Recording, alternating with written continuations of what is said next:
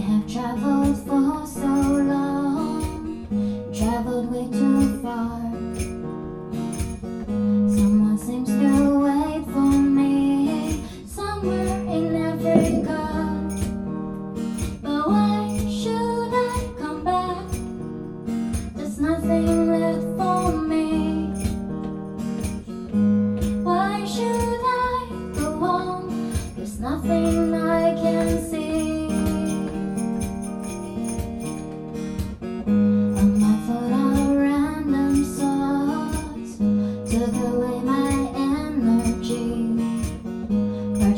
every beautiful